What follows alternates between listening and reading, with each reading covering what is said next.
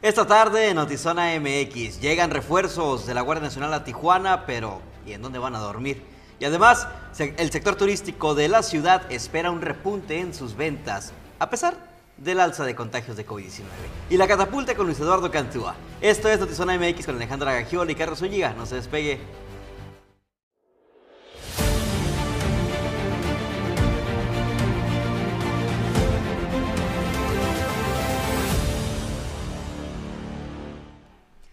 Buenas tardes, bienvenidos a Notizón MX. Les saluda con mucho gusto Alejandra Gagiola, Carlos Zúñiga. Feliz viernes, ¿cómo Feliz viernes, Alejandra. Muy bien, mira, contento aquí. Y ahora sí, cumplimos la semanita informando. Oye, dijiste la catapulta con Luis Eduardo Cantúa. O sea, el señor se dignó a regresar de vacaciones. Así como, no se dignó a regresar, lo tuvimos que regresar. O sea, casi casi lo rescatamos allá de un ataque de osos entre el bosque nevado que en el que estaba. por él. Mandé en helicóptero, rescatistas, la dirección de bomberos me ayudó sea, hicimos Joe Biden desde la Casa Blanca coordinando el rescate de Luis Eduardo porque no podía salir, que porque se le había tapado su casa con nieve y no sé qué tanto. Pero ya está aquí. Para todas aquellas personas que preguntaron por el señor Noticias, ya está aquí y en un ratito estará aquí con nosotros presentando la catapulta. Pero antes, por supuesto, iniciamos con la información. Carlos ya nos adelantaba y llama mucho la atención la necesidad de entrada de la autoridad de decir que pues guardias eh, mm, perdón, elementos de la Guardia Nacional estarán resguardando Tijuana porque claramente la situación de seguridad es caótica, pero llegaron sin tener un espacio en donde pernoctar. Aquí los detalles.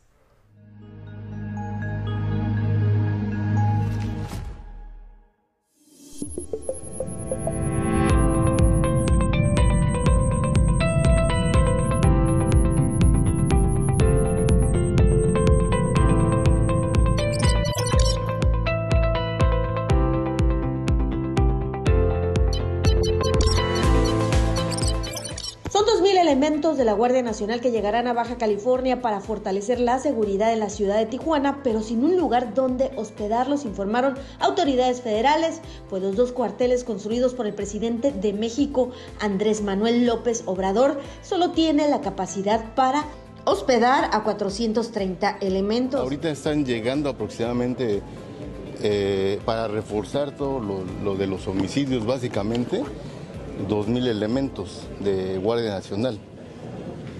Y esa gente pues se está distribuyendo en todo el municipio, en toda la ciudad, para cubrir las colonias, las delegaciones más conflictivas.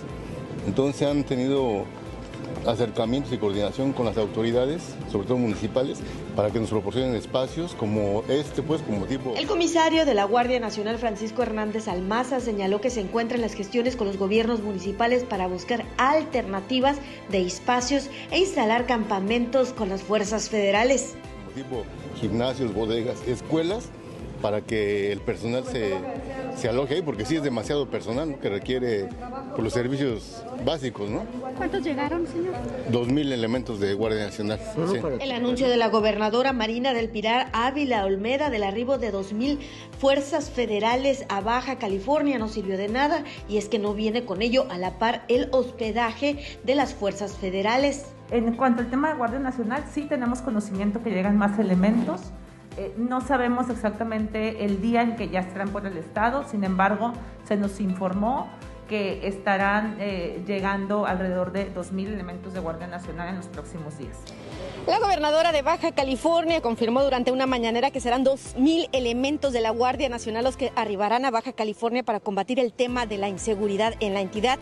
Sin embargo, en este cuartel, en la zona de Otay, únicamente hay capacidad para poco más de 400 personas. Indicaron autoridades de las fuerzas castrenses que buscarán alternativas para poder realizar campamentos.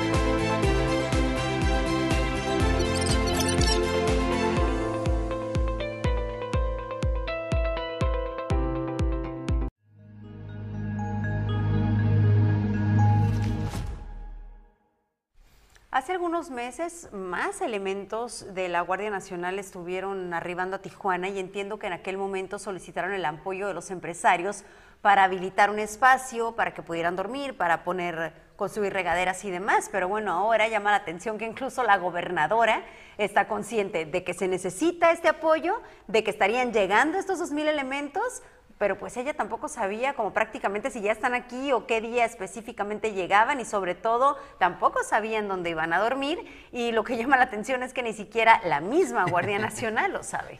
Es, interesante saber de que tanto se estuvo peleando por estos lugares para los elementos de la Guardia Nacional, tanto se estuvo defendiendo por parte del presidente de la República y el exgobernador Bonilla, tanto se estuvo invirtiendo y ahora no hay espacio para ellos. O sea, ya se saturaron, ya no hay un cupo, ya yo creo que van a volver aquellos entonces en los que los mandaban a dormir a hoteles, no sé si lo recuerdas, sí, claro. interesaban mucho la, la, colonia Libertad, aquí el Boulevard Aguacalientes también, para que durmieran en hoteles y se, cuando eran antes la Policía Federal. Ahora, bueno, pues son dos mil personas, ¿cómo las van a acomodar? Yo sí tengo esa curiosidad de en dónde los van a, dónde los van a acomodar si no hay los, los espacios suficientes, pues ni siquiera para No, si la tienes tú, imagínate ellos. Eh, no, la incertidumbre de llegar, incluso para quienes están eh, encargados de estos elementos y pues desconocer si, si, tienen la posibilidad de acomodarlos. Y por otro lado, insisto en que sí estamos conscientes de la necesidad de que estén aquí, porque no hemos visto hasta hoy una estrategia clara, contundente, y lo que sí vemos es un alza en esos delitos de alto impacto constantemente bienvenidos para ver si esta situación cambia, pero pues ojalá les den un poco de certidumbre pronto. Que les den un poco de certidumbre y que les den una estrategia, porque si hay elementos de la Guardia Nacional, los hemos visto recorrer las calles, pero no los hemos visto en acción. Realmente yo creo que lo que más hemos visto que acaparan mediáticamente son accidentes de tránsito en los que se han visto involucrados o que han sido los causantes de ellos. Y también, bueno, los vemos que llegan al lugar de los hechos de, alto impacto, pero solamente a, recabar datos y se retiran. No hacen más, no hay una estrategia, no hay un resguardo de estas realmente, esas colonias que son las más eh, peligrosas o son las más conflictivas de Tijuana. Mostramos un listado de 50 hace unos días aquí en Notizona MX. Mostramos hace unas semanas un reportaje que hicimos sobre la Sánchez Tahuada, que son las más conflictivas por años. Y aunque manden ejército, aunque manden policía investigadora, no vemos realmente un combate como tal a la inseguridad. Veamos si estos 2.000 elementos realmente refuerzan lo que vienen a decir, que vienen a trabajar. Digo, el tema de homicidios es preocupante, va a la alza. Eh, por día se están lamentablemente cometiendo 6, 5, 4. Uno, uno es suficiente, pero ya hablar de 6 o 7 homicidios es alarmante también. Esperamos mañana mismo tener la información en torno a qué pasó con ellos o finalmente en dónde lograron eh, instalar a esos 2.000 elementos que ya están en Baja California.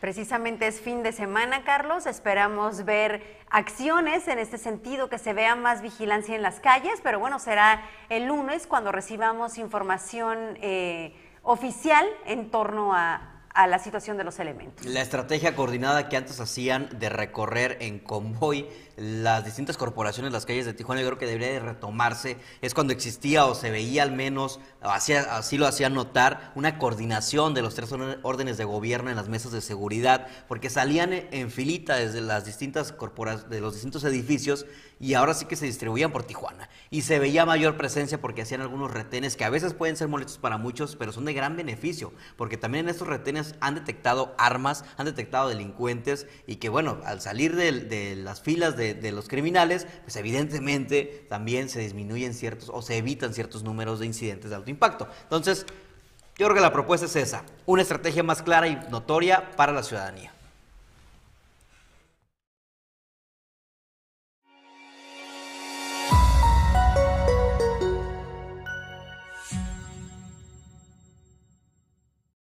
Bueno, hace unos días también hablábamos aquí en Notizona MX de la preocupación que existe por parte de los comerciantes del sector turístico ante el cambio de semáforo naranja y la disminución de los aforos. Pues resulta ser que para lo que es este, este fin de semana esperan un repunte en sus ventas, ya que se considera como un puente para los empleados federales de Estados Unidos por el festejo o la celebración del natalicio del fallecido activista Martin, Martin Luther King. Aún con este incremento de visitantes que se espera, los comerciantes de Tijuana deberán de respetar el 50% de aforo en sus establecimientos. Además, se reforzarán las medidas sanitarias por el alto número de contagios de COVID-19 que hay en la región. Sobre esto, pues ya comenzarán en estos días los operativos en distintos bares y establecimientos, principalmente de la Avenida Revolución.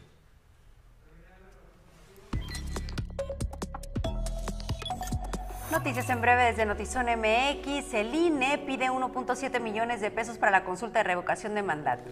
El secretario de Gobernación le respondió en la mañana que no, que no hay margen en el presupuesto, por lo que se instalarán solamente el 30% de las casillas. El Tribunal Electoral confirmó la sanción de 4.5 millones de pesos a Morena por las aportaciones cobradas a trabajadores de Texcoco durante la presidencia municipal de Delfina Gómez. Baja California registra cifras históricas de casos activos de COVID-19, números nunca vistos en las olas de contagios pasadas. Hay 8.491 casos activos de coronavirus en el estado. Definitivamente deben ser más. Estos son los números oficiales de las instituciones públicas. Continúa en color naranja el semáforo epidemiológico.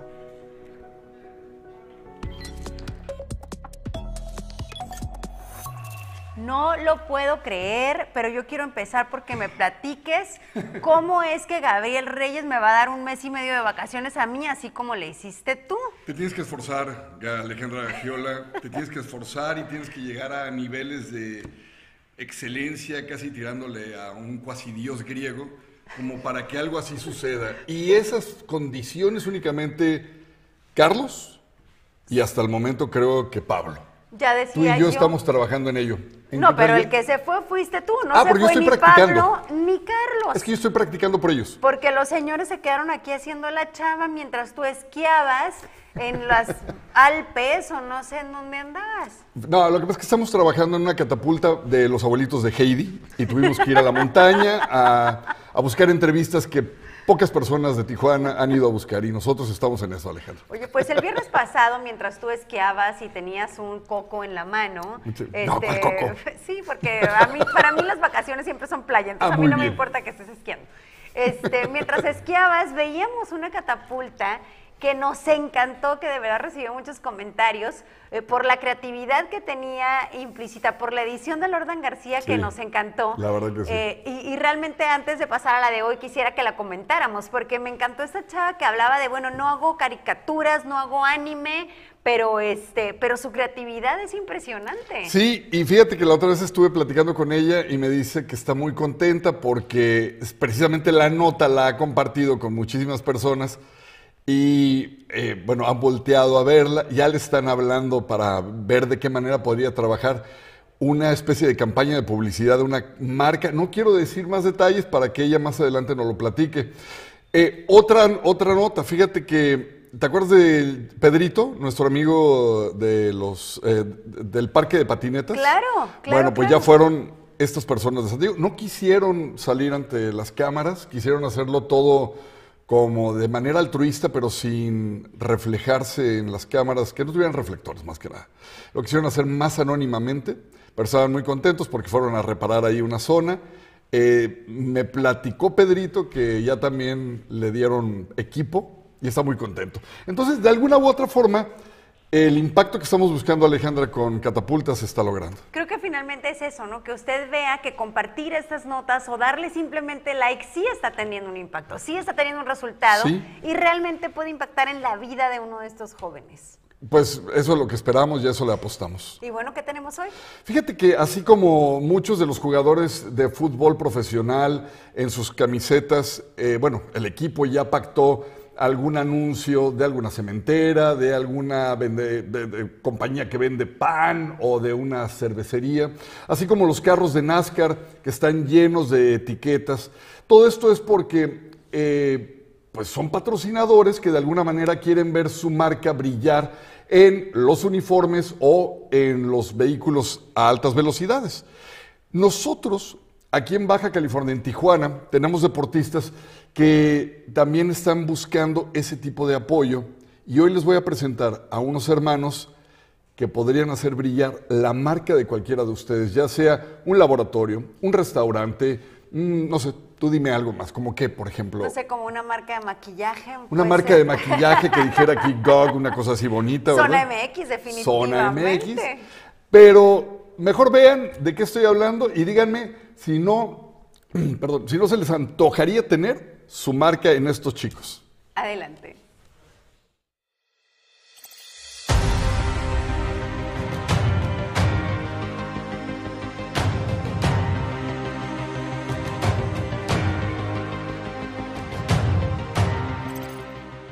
Racquetball en Tijuana y en el estado ha dejado muy grandes satisfacciones y palmares de medallas. Pero hoy en Zona MX, en la catapulta, queremos adentrarnos a un par de jóvenes hermanos que están rompiéndola y están haciéndola, pero verdaderamente en grande. Acompáñenos, esto es La Catapulta.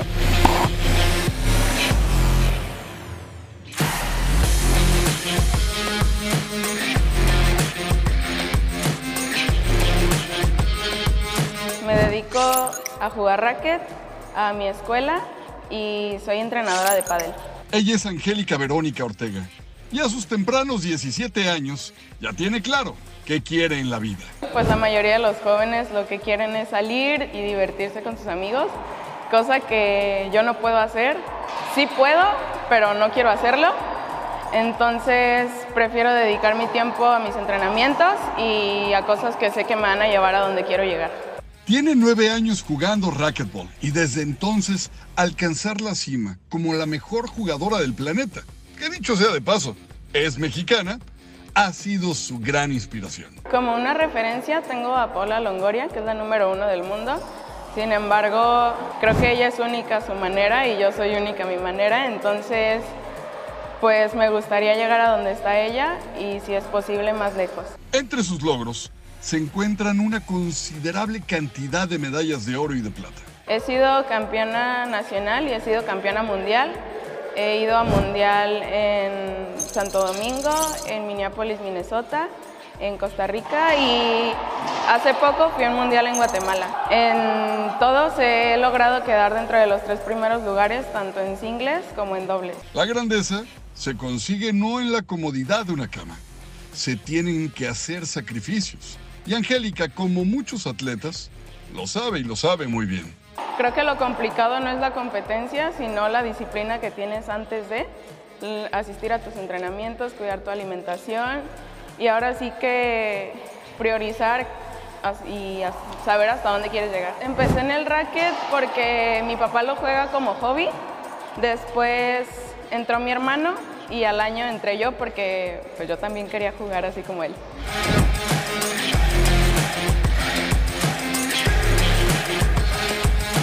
Sí, él es Guillermo de Jesús Ortega, su hermano mayor.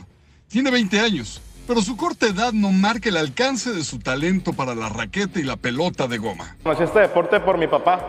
Él, él jugaba, él empezó jugando en el Cantarrana, un club que ya no existe.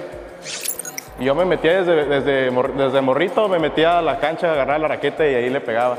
Y una cantidad impresionante de medallas más que lo colocan como una de las figuras más prometedoras en esta disciplina. El campeonato nacional fue en el 2015. Gané oro y de ahí pasé a representar a México a República Dominicana.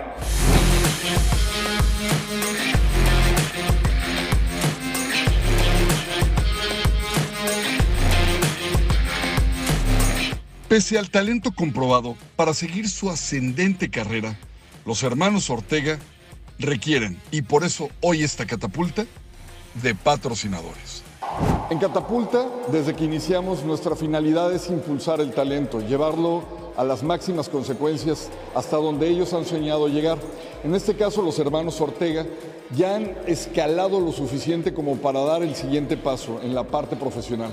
Pero faltan todavía años de llegar a torneos y justas internacionales y nacionales. Hospedaje, viaje de avión, alimentación, etcétera. Son gastos que las familias muchas veces no pueden sufragar. Y esta catapulta la queremos aprovechar especialmente para decirle a una tienda departamental que aquí podría tener un logo, aquí podría estar un restaurante o, ¿qué les parece? A una tienda, no sé, de artículos deportivos para caballero o una boutique de ropa para dama, su nombre estampado. La idea es que eventualmente los hermanos Ortega puedan también sufragar sus gastos llevando el nombre de su marca, de su negocio, de su restaurante, de su empresa, qué mejor que sea de aquí, de Baja California, de Tijuana o de San Diego, ¿por qué no?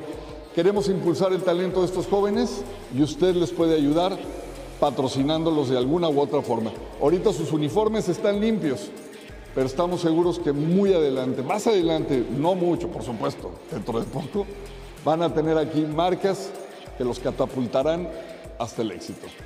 En la realización, Lordan García, Luis Eduardo Gantúa, Zona MX. Muchas gracias.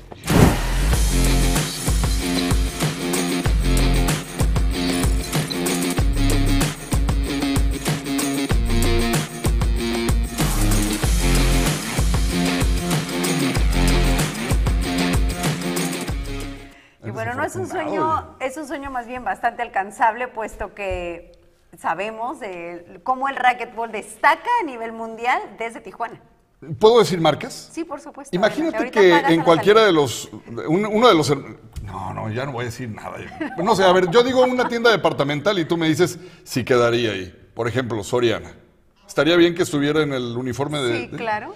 sí. Una boutique, no sé, tú como decías tú hace rato, la marca de productos de maquillaje, eh, GOK. Claro, Dime tú, también. Carlitos, Muy una. buena marca, dicen, ¿eh? Oye, hay- hay- hace rato comentaste una, ¿cuál era?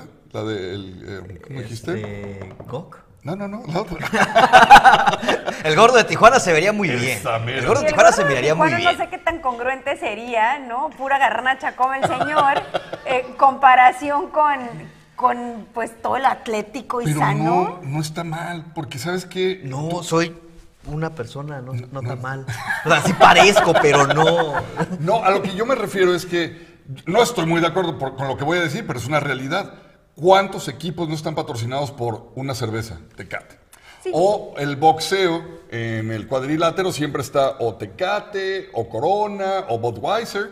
Bueno, o sea, realmente... no, siendo honestos, la mercadotecnia de eso se trata, ¿no? Estos chicos llevarían el nombre de estas marcas, pero por supuesto haciendo un esfuerzo dentro del deporte. Exacto. Yo por eso invito a las marcas aquí de Baja California y de Tijuana. Estos chicos tienen ya un palmar de medallas de oro y de plata impresionante. Van a llegar dentro de dos años a lo sumo eh, al nivel ya profesional. Pero de todas maneras ahorita ya dan mucho de qué hablar y ya representan a México. Entonces, qué padrísimo estaría que pudieran llevar la marca de alguien que los apoyara y ellos continuar con esa carrera, que la verdad sí es muy costosa. Pues aquí está el llamado para los empresarios que quieran apoyar el deporte y al mismo tiempo hacer publicidad para sus negocios. En efecto. Y bueno, ya es viernes. Sí. Por aquí ya sí. nos decía Dani, ya es viernes y el cuerpo acuerdo. lo sabe. Lo que ustedes digan. Pues bienvenido. Muchas gracias. Les Bienvenido, traje nieve, pero se derritió. Ay, tristísimo. Ay, qué buen Les había hecho chiste. un mono de Fue nieve. un buen chiste de viernes.